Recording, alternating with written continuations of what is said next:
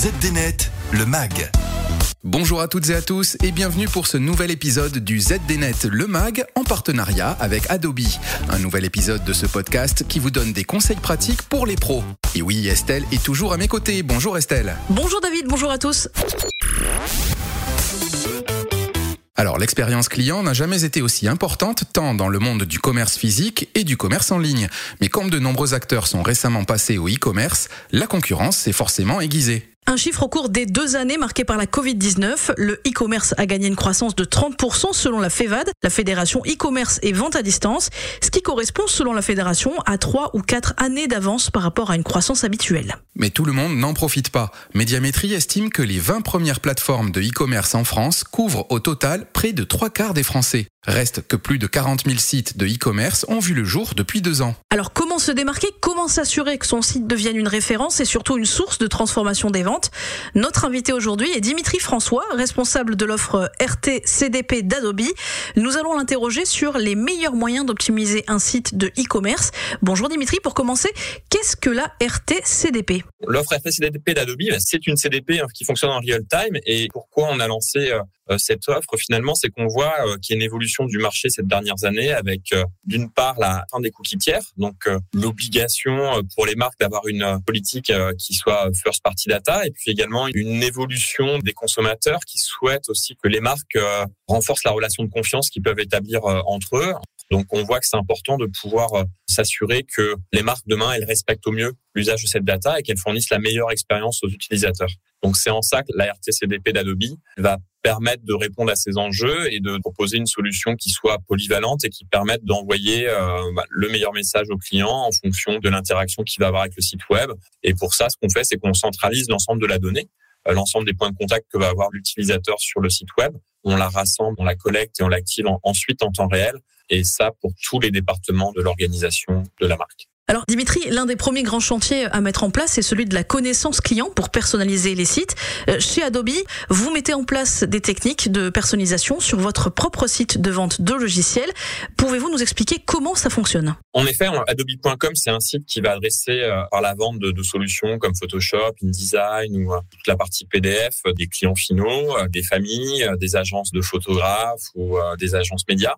Et donc l'idée, c'est d'assurer que quand le, le, consommateur se rend sur un de ces sites, c'est qu'il puisse très facilement avoir accès à, à l'offre qui est la plus adaptée à son profil pour maximiser son engagement d'un point de vue commercial, mais aussi l'engagement ensuite avec le produit. En fonction du profil des utilisateurs, on va également proposer après des parcours clients sur le site, mais aussi après des enablements, par exemple, qui vont être distincts sur un produit comme Photoshop. Donc ça, c'est quelque chose qui est vraiment très important pour nous. Et finalement, on est également le premier utilisateur de nos solutions. Donc cette RTCDP, on l'utilise pour notre site adobe.com et on a plus de 970 millions de profils qui se rendent annuellement sur notre site web et auxquels on propose justement cette expérience personnalisée et en temps réel.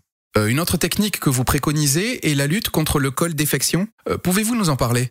Oui, donc ça c'est un des usages que font beaucoup de nos clients de la RTCDP d'Adobe, c'est qu'aujourd'hui on s'aperçoit que toutes les solutions marketing cloud qui y avait sur le marché, il y avait parfois un, un temps de latence très important entre le moment où moi en tant que consommateur je vais sur le site de mon opérateur de téléphonie mobile pour demander à déménager ou pour demander à, à me désabonner potentiellement, et c'était complètement décorrélé de l'interaction que je pouvais avoir avec le call center.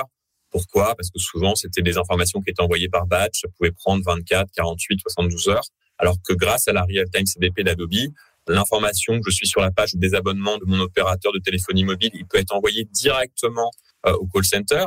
Et s'il y a toutes les euh, opt-in euh, nécessaires, potentiellement mon opérateur, il peut m'appeler proactivement ou quand je l'appelle, il va pouvoir prioriser mon appel, me rerouter vers une équipe d'experts qui vont traiter spécifiquement mon besoin et même potentiellement me proposer une offre commerciale pour s'assurer que je reste. On, on, sait à quel point euh, l'acquisition de nouveaux consommateurs est un enjeu crucial pour les marques. Donc l'idée, c'est pouvoir justement limiter cet impact-là et maximiser également le ROI qu'on va avoir avec un call center. Et donc ça, on peut le faire avec la real-time CDP euh, d'Adobe.